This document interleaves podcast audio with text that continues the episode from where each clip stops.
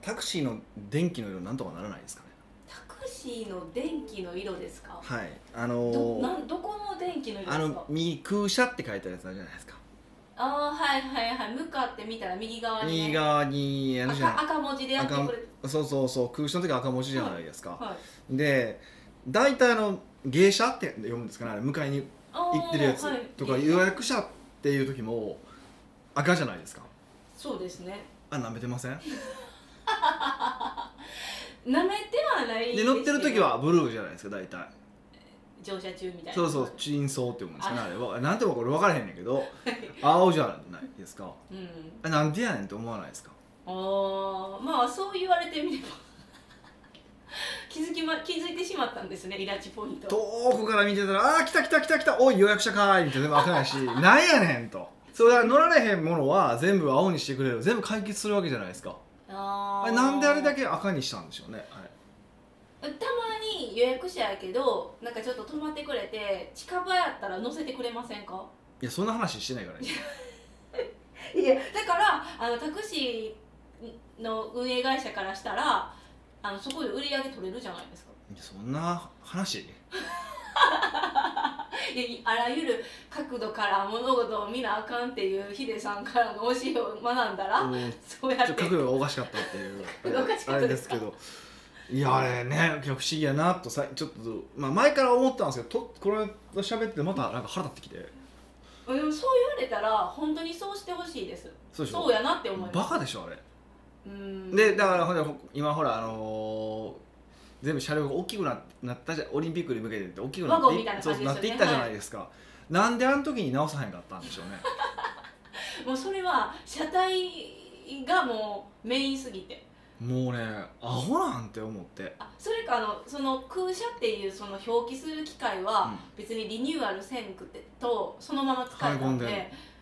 車にニュアルするのついでにしろよって話やしね いやほんまに分からへんわと思ってそうですねあれもうちょっと大きかったらいいのにとは思ったんですけど、うん大きかったら読めるじゃないですか空車なのか、もう読めなくてもいや予約者読めな読めなくても赤かったら全部空車やと思えば一番楽じゃないですかそうですねおうえそうでも物事は世の中はそんななんか単純じゃないんですよななんなのもういやその理由が知りたいんですよあーで考もえれたのはうん2色しか出されへんからあの青と赤、、うんうんなんでえっと乗れる場合は赤にしたんじゃないですか、まあ、乗られへんだから乗られへんやんだからだから乗られへんやんしばきますよあこう人が乗ってない場合だけが赤って思全う然意味が分からへんそれ理由が分からへんわほんま法律なんかなとかいろいろ思ったんですよえあえー、そんないや分かんないですよ分かんないですけどえー、あのゴータクシーのあの社長あるじゃないよくがっちりで出てる人年始川川鍋さんやったっけ、 にもうんうんあのメール送ったらいいんじでゃなあいの機械あの車もあそこが作ってるからね確かあそう自社工場なんですかいやじゃなくてトヨタとトヨタかなんかと組んで作ってるんですけどへそうそうえ何がしたいんやろうとまああの GO タクシーもクソアプリじゃないですかえそうなんですか腹立ちませんあれあれも使ったことありあれありますあおりますえめっちゃ便利やなって思ってたんですいけどはい、や便利は便利なんですけどねあのピン立ててるじゃないですかあれああそれですねそっちです そねうピン立てた場所に交通費めっちゃ手前とかで止まったりするじゃないですかタクシ ー何のためのピンやねんと思ったら聞いたらあのタクシーには住所しか表示されへんって話をしててあーピンじゃなくてそうじゃあなんでピンにさすねんって思ってもえ入力する人が住所わからないからですようほんま、うん、それとだってねそのピンが運転手に表示されるようにすればいいじゃないですかそうですねそうやそうやねんそうやねんなんなんやねんやろなと思ってあれも確かにえそそうう言わでれいたつらもちょいちょいこう会社がタクシー乗る時んまあまああれでしょ多分ね5分の4真ん前じゃなくてあそう後ろ教会そうにと隣あ隣が教会なんですけどあの右隣が教会なんですけど教会に止まってるんですよそうですね。でもどう見てもでもまあそれまで言ったらタクシーの運転手もアホで、、はいいや教会ドア明らかに閉まってるからねじゃあ同じ住所で開きそうなんここのオフィスビルやろって思うんですよマジであえて教会の前にしてるんかなっていうタクシーが入るかもしれないでしょ。何のだっ配て慮ビルやったら出入りするからそんなまん前で止めても。いやいや俺に配慮しろよ金払ってる俺に配慮しろよ あすごいすごい暴君がいきなり出てきましたねびっくりしたそんなことを言っていやいやいやあれはほんまにあうんだからまあ運転手さんが悪いわけじゃなくてシシステムが悪いシステムが悪いんですけど、はまあとはいえそのまあちょっと考えてほしいなと思いましたけどあれなんですかねアップデートするのにやっぱりいろんななんかこうね試行錯誤してあのテストボードで確認いっぱいしなきゃいけないからそんな微調整いっぱいできないんじゃないですかいやなんか不思議やなと思ってあもうそこにコンサル入ってそれだけあの改善して抜くこう出てきたらいいんじゃないいや金ならへんやんかなんですきっかとなならないですよでも買えるのに金かかるとか謎のこと言われて多いですよそうですねもうなんかあのーでもその怒りを見つけたとしても、はいもう諦めるようになってきません大人になったらもうなんかあ言ってもなみたいな あ諦めいや諦めてますよただ思ったら言っただけいや別にここなんかそういう場じゃないですかそりゃそう ですそうネタ見つかったと思って言ってますけどあそうなんいやですでもまあまあでもあれですよだからほらあの最近フィードバックシステムはよくあるじゃないですかそれこそ GoPay って使ったら必ず、あのーなんか今回のご乗車いかがでしたかっていうの出るじゃないですか、うんムカつく運転手の方が最近書いてますけどねえ詳細に書いてますけどね例えばどんなん書いたんですか直近で直近あ直近だとあのー場所を言ったんですよまあどこそこって言ってあーどこそこって言って「はいはい」って言ったくせに全然違うとこ行きやがってえーすち分かってなかったってことですかそうそうそうそうそうじゃあなんで「はい」って言ったんそう その知らなかったって白状したんですか私がそれとも勘違いでしたとじゃあねいそうそうでそこやねそこやねでねえっとどこそこって僕は今言ったわけですよやはいで言った時にえっとここまっすぐでいいですかっ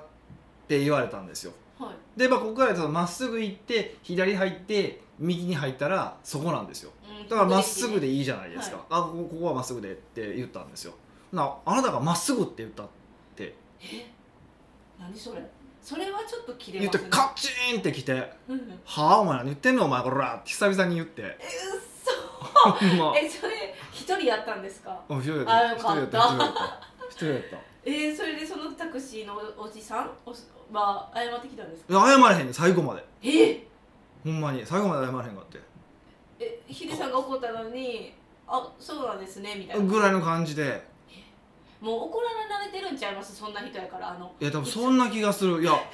ほんま俺重っくそ切れたやん かほんまそんなのに普通やったんですかうんうんあもうあむっちゃくちゃ切れてムカつくなと思ってようタクシーのおっちゃんしてますねその人方うんいや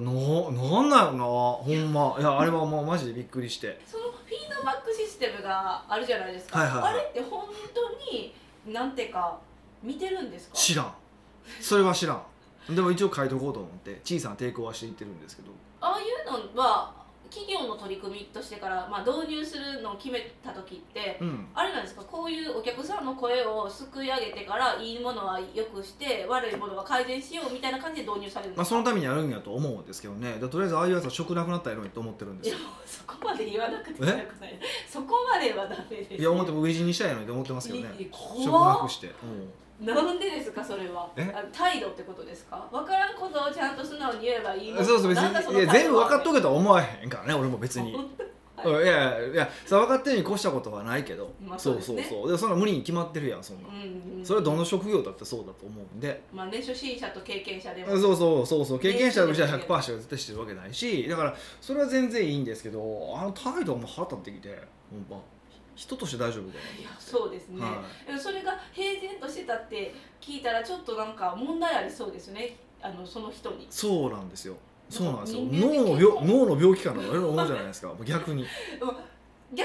でもその人ってなんか幸せじゃないですかえ人ってまあ怒られたりふなんか嫌なことがあったらまあ態度チーンってなるじゃないですかうんあの旬ってでもまあ旬っていうのは美香さんだけですけど言葉で言う のは旬っていうのは怒った後に言うのはあなただけですけどねでもその時のほどの怒りじゃないでしょ多分あんま私タクシーのおっちゃんほど私にキレられて旬ってさすがに言われると思うんですけど旬って昔言った時そう旬って言うなと思って旬って普通言葉になるするんかなとほんま謎シ豊スかテ豊かその分からなかったらこのは嫌な気持ちとかならないって考えると、うんハッピーやなって今思ってましたム まあそうまあそういう意味で考えたらそうなんかバカなのかなんかわかんないですけどほんまそうそうえーそれ以外にあ良かった時は書くんですかタあクシーすのごい良かった時は書きますよだから逆にえすごいあの目に見えて良かった時はですよそんなだって普段は普通じゃないですか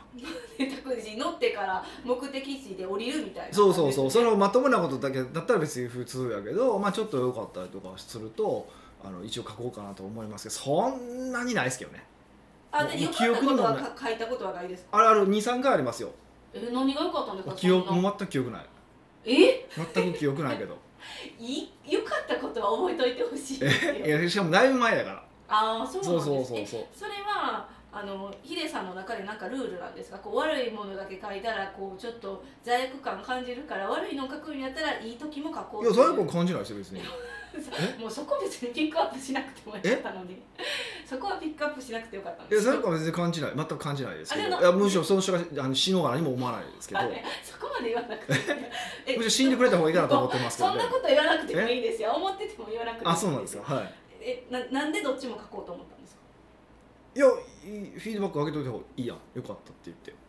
えー、えー、あのそういうの結構面倒くさいなって思っちゃうからやらないタイプあだから僕めんどくさいいふ普通でやらないですよよほど良かった時しか書かないじゃないですかでもあだーいやしあの別にわざわざ電話かけするわけじゃないたまたまそのアプリにそういうシステムがあるから書くだけであって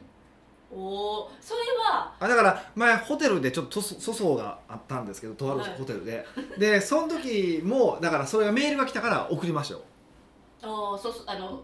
ダメだったことをそうそううそうそうまあまあ詳細に箇条書きで書いたんです よ5行ぐらい書いたんですけどえそれに対してなんかフォローメール来たんですあその時は、えっと、返信は来ましたへえ来てでこういうことだと思うんですけどもみたいな感じでは一応かと思うんですけども大変申し訳ございませんでしたみたいなのは来たうーんちょっと外れてたけど離れてたまあまああえっといやかすってたぐら いかそうそうだからまあそんな大幅に外れてはないんですけどやっぱそこはいかへんなとも思いましたけどあうーん行かないんです、ね、まあまあいかないですねはいあそこはもうちょっとうーんは期待を裏切えそうなんていうかそういうのを来るじゃないですかこう書いてくださいって、うん反応したらこれは脊髄反射なのかどうなのかってめっちゃ思っちゃうあんですだから冷静に書きますよもちろん「オラー!」とかあのタクシーの運転手に切れた時みたいなことを書かないですよ、あ違う違う違う違うあの書くっていう行動がうん、向こうから言われて動くヒデさんよく脊髄反射するなって言うじゃないですかああそうですねそれは今のはどっちなんですか脊髄反射ではない考えてるからか関係ないああ僕そういうの来たら書こうって決めてるからそういう意味でははんあの脊髄あの来て何か言いたいことがある場合はちゃんと言おうと思ってるから、えー、とわざわざこっちから連絡はしないけどねでも来た場合は送ろうと思ってるから別にもうそれはもう脊髄反射してます意図的にうーんもう決めた脊髄反射ですよね歯磨きするのと同じ感じの脊髄反射ですね歯磨きするの同じともうこれメール送るのが同じぐらい同のじ同じ脊髄反同じ種類の脊髄反射です悪悪い脊髄反あの人って脊髄反射はなくせないじゃないですかそうですねやっぱり反応してしまう脳っていうのは楽になるようにするからあの今までずっと頭で考えてやってたことだって慣れてきたら脊髄反射になっていくわけじゃないですかうんだからいいことは脊髄反射でどんどんしていけばいいと思ってるからそうそうそうだからそれは僕はいいことだと思ってるんで、へーはい、超良かった時と超悪かった時は送あ来た場合は送るっていう脊髄反射決めてやってますだからへー普段は別にメール来たとて返さないですようんそうそうそスうスルーですよはいあ無の駄ましなあのなんか満足も不満もなくてもなかったらはいうー普通だったらねん面白いな私そういうのあんましないからちょっと自分でやってみようかなうんいや僕もしなしなかったですよ昔はただなんかそのこう途中で面倒くさくなっちゃうんですよねこう文章を打ちながらそれ文章書く能力がないとかってそういう話 ですかあのちょちょっとむちゃ私くちゃ言うじゃない私バカなんですって告白え今更告白にもなってないですよねみんな周知してるからそっか確かに確かえー、じゃあ私もちょっとやってみようかなにめっちゃムカつくことないですかムカつくことめっでちすゃかムカつくこと特にタクシーとかですよねえホテルとかですよねあうんんままあり、まあいいどんなところでレストランとかでもいや確かにあるかもしれないですけどこんなとこでパッて言えないですそっかもうレストランとかもすごい多いんですけどね なんかもうカチンとくるとかいうか、まあ、うんなんか僕は細かいんでよく言われますけどねそうですよだってマスクの話ももう細かいじゃないですかああそうそうそうう昨日もそういう食事行ってた時に言われました あれポッドキャストで聞いて震え上がりましたって言ってていや別に震え上がらんでええけどいやそう考えたらそうでしょって話を考えていやほんまにみんな周りのこと考えてないだけですよみたいな話をしたんですよえそう考えたらそうでしょって聞いて、はいその震え上がった人はなんて答えたんですいや確かに言われたらそうなんですけどでも気づかなかったんですって言ってか ほらほらそうなんですよほらみんな気づかないんですよなんかこう何気なくだからだから気づくようにここで言ってるわけそういう人になったらあかんでっていう意味で僕は言ってるわけなんで別に殺そうとは言ってないじゃないですかその人たいやちいやいやそうですうねん、、そうそうそうまあいい気づきでもやっぱりそう思ってる人とそう思ってるしあちゃんとこうえ気づく共感する人いたんですかやっぱ気づくなっていややっぱちゃんと気づくなって人はそうやでやっぱりえー共感してたんですねやっぱやっぱですああのなんていうかこの人すごい人やなと思ってる人はもう軒並みそうやなって話になりましたよやっぱえー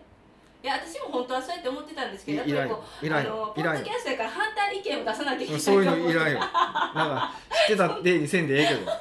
ど分かった手にせんでええよ バレましたバレバレマスクケースは今気にしてると思いますまた盛んになってきたし最近コロナがまたあそうなんですかえだってまん延防止かも伸びましたしそうなんですねあなので全然知らなねかった気をつけましょうねはい、ぜひもうね、いろいろ気をつけましょう。北岡秀樹の奥越えポッドキャスト奥越えポッドキャストは仕事だけじゃない人生を味わい尽くしたい社長を応援します改めまして北岡です。ミカですはい、今回のご質問。今回ははいニックネーム、足裏やらかいさんからのご質問ですなるほど。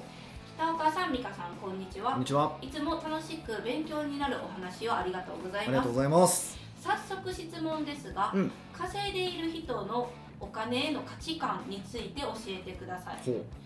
というのもあらゆる成功者の本を読むとほうんとんどがお金への偏見を取り払え的な内容のマインドセットが書かれていますうん。お金を稼ぐことは悪いと無意識に思っている教育されているとか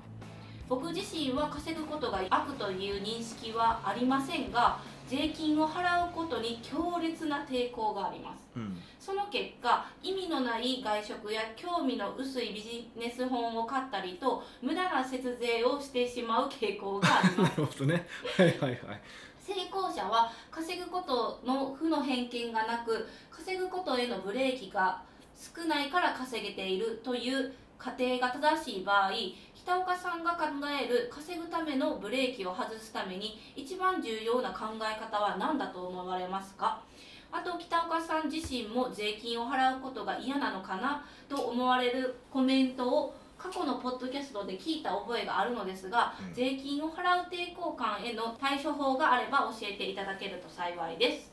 なるほど。この時期はね税金うはうはあの政府からしたらシーズンですよね、美香さ3んものすごい捉えてましたもんね。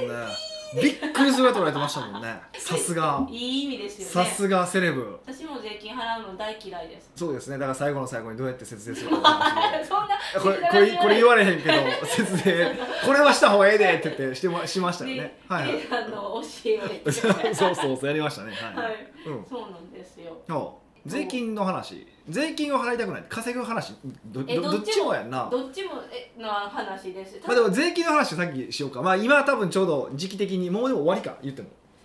えっとね、今年は個人とかですよね、はいはいはい3月15日までらしいです。あじゃあもう終わりやな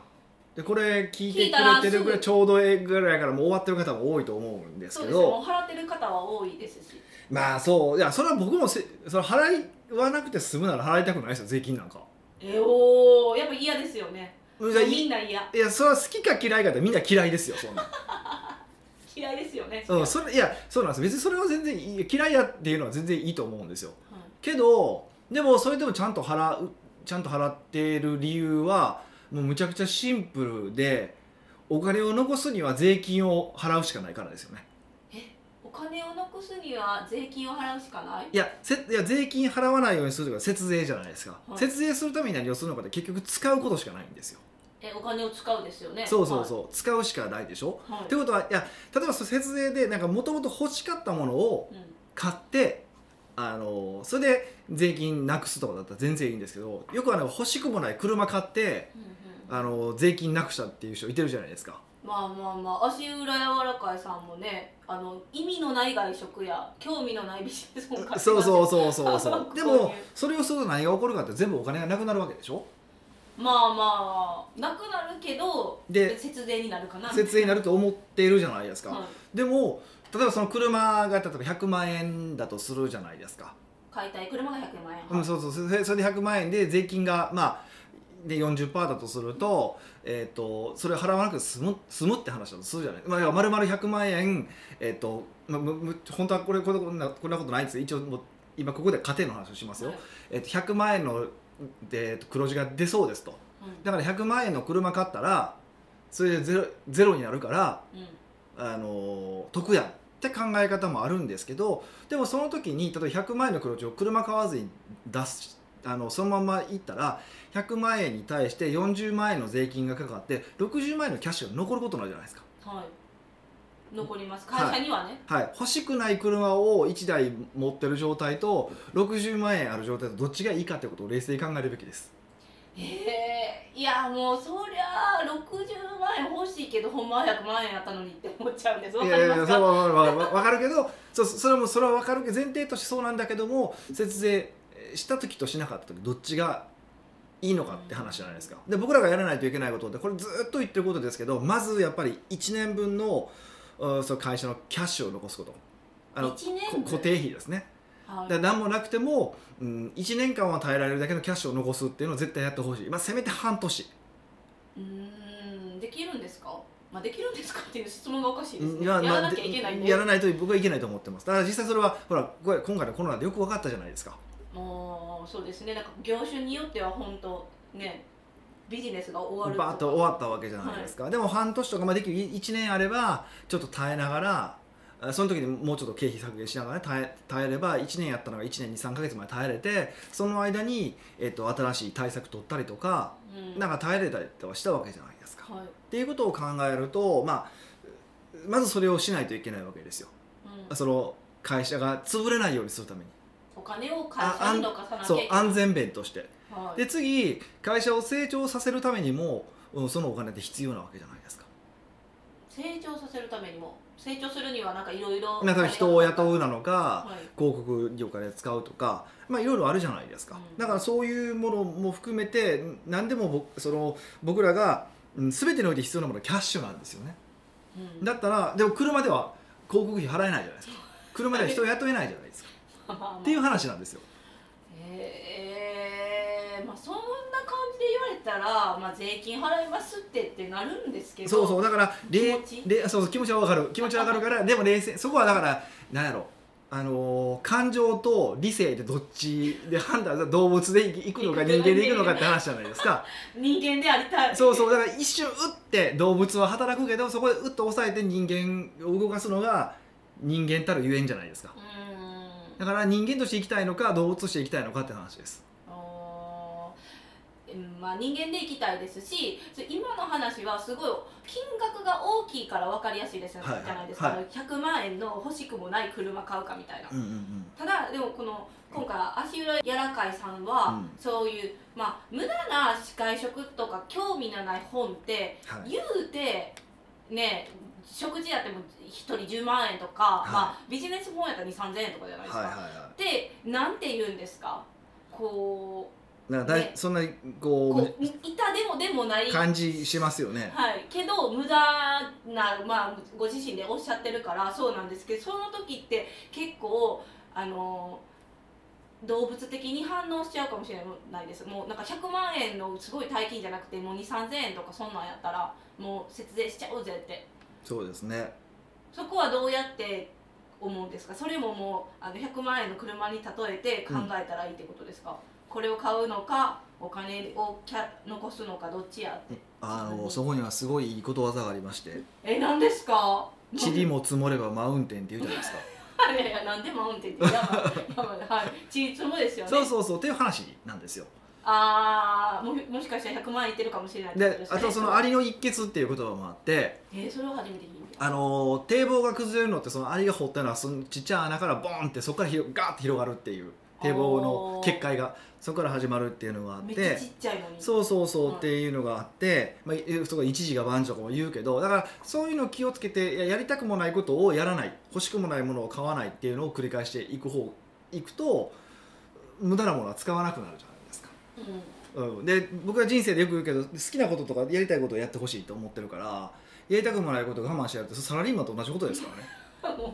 最後にむちゃくちゃ言ってくれやるんでそうじゃないですかそれって。はいうんそうですあのまた違う形ではあるけども結局我慢してるって話じゃないですかだからそれはやるべきじゃないと僕は思いますけどねうーんそうそうそうそうそうまあそこは自分の覚悟ですよねもうそうやってやらないって決めうん、てかそうら、そうだからどっちの言い方がいいかだけの話なんですよ別にそのお金残さないって言い方も僕はありだと思うんですよあーそういうのでいきたいただそれでそのようにそういう人が例えばコロナになっていやうちのキャッシュキャッシュが足りないんですって知らんがなって話だしそれはお前が悪いねんでって話だし残さないって選択したもんねそうそうそうそううそうそうそううんっていう話やからあの、まあ、最後はそれでいいいいと思うんですよ僕はだから少なくともそういうふうに考えそうでやっぱちゃんとした会社はみんなか税金払ってるわけですよ偉大な会社はちゃんとそれで残していってどんどんどんどん成長しているいってるわけですよんまあ空手る額もすごいんでし違ょういますしねそう知そらうんけどでど考んなことえると、うん残す以外はないんちゃうっていうのもあるしまあ言ってもねこう海外行きゃ分かりますけどやっぱ日本が一番いいんですよほん まえ日本が一番いいって何においていいんですかいや例えばねそのいやもう細かいところで行くとトイレがききれい汚いとかもそうですけどああなんか途上国に行ってからあまあいや先進国でもそうですよイタリアとか行ってもトイレ汚かったりとか、まあまあちょっとトイレの文化違いますよねうヨーロッパん、とあと民度も低いじゃないですか言うても言うて低いじゃないですかもうーんうーん正直もうそこは分からへんけどあの私にはう正直そう日常でおいて日本の民度の方が僕は相当いいと思ってるから、うーんそうなんですね、うん割り込みとかもないしあの道路もまあ道路も大体綺麗しまあまあまあそこは国が整備してくださったそうそんなに停電もないしですねうん、ちょっと最近やばいですけど、まあ、ちょっと置いといてでもとはいえそれはまあ一応建前上はそれは税金僕らが税金払ってるおかげじゃないですかうーんあの建前なんですかねあくまでもまあでうもんそこはちょっとちょっと細かい話したくないんでうんあれですけど、うんでもそうじゃないですか。うんって考えたらそういうまあいい国で商売させてもらってるテラセン払ってると思えばまあ考えよう要は考でえいよういんじゃないって僕は思いますけどね。えーでもやっぱり年一その会社だったら決算の時に、はいやっぱすごい大金を税金として納税するじゃないですか、まあそれにね、はえその時はやっぱうーって思いますか い、だから思わないようにして僕うちしてるじゃないですか。はいああそうですね対策は出てるんですけど、はいでもやっぱ金額見るじゃないですか最後だって税理士さんが言うから僕だからなるべく見ないです。 めっちゃね薄めで薄めで言いますよこうちっちゃな抵抗や ってで何をしてるかというというと、えっと、毎月毎月、えっと、よこれぐらいの税金かかるだろうと予測をして、うんそのお金をもう別の口座にプールしていってもらってるんですよねうちの場合って、そうですそうですそうそうですで僕はだから税金の金額をほぼ見ないでこうやってもうめっちゃ目薄くしてみてあと3日払っといてって言ってそうそういつもそうやるじゃないですかそうですあそういうことです えーそれはやっぱりヒデさんもそのやっぱ金額を見ちゃったらうーって思っちゃうから避けてるってことですかそうそうそうあのうっとまでならへんけどはでもなんか嫌じゃないですかいいやもう私はめっちゃ悔しいなんでこんなに払わなあかんねんって毎年思うでもまあそれはしゃあないんでねえそうそうそうそうあのもうそう薄めてみてちゃんと払うっていうふうに決めて ますもう私バッチリ見てますからあなたねし払わ払なってきゃいけない金額合わさなあかんからねそうそうそうそうそうなんですよそうなんですよじゃあみんな結局は同じなんですねいやそれみんな払うのは嫌ですよまあそれは万歳って思ってる人はいなさそうですねそうそりゃそうですよまはあまあ工夫はしていただければって思いますけど、いそうやればだいぶ感情入りにくくなりますしねうんんこの税金の話は、まあ、あの答えてくださったんですけど、うんあの稼ぐ方の話もまだやってないんですけどはは稼ぐ方のマインドセットっていうんですかああーなんかよく言いますよねなんかこう稼ぐことに対する罪悪感を感じるとかっていうそう話でしょ罪悪まあまあまあ悪いと無意識に思っあなんかマインドセットの本であのまあ日本人向けなんですかね、まあ、お金を稼ぐことは悪いと無意識に思ってるとか教育されてるとかって書いてるんですかそんなに本当にいや書いてないと思うあれそうそうそうよく言う人いてるねんけど日本のそのなんかしなんか教科書ではそういう教育がされてるんで話するけどそんなことは書いてないと思うけどねえいやそうなんですか僕はそうと呼んだ記憶はないですけどそんな えじゃあなんで稼ごうぜイエイイエイみたいなっていうのもいやっていうのもないし、はいなんか確かになんか稼いでるのってなんか悪いことしてる人なんじゃないかという人はもちろんいてるはいてる感じはしますけどうんでも全員じゃない気はするし少なくとも起業しようと思う人はそんなふうに思ってないと思うし、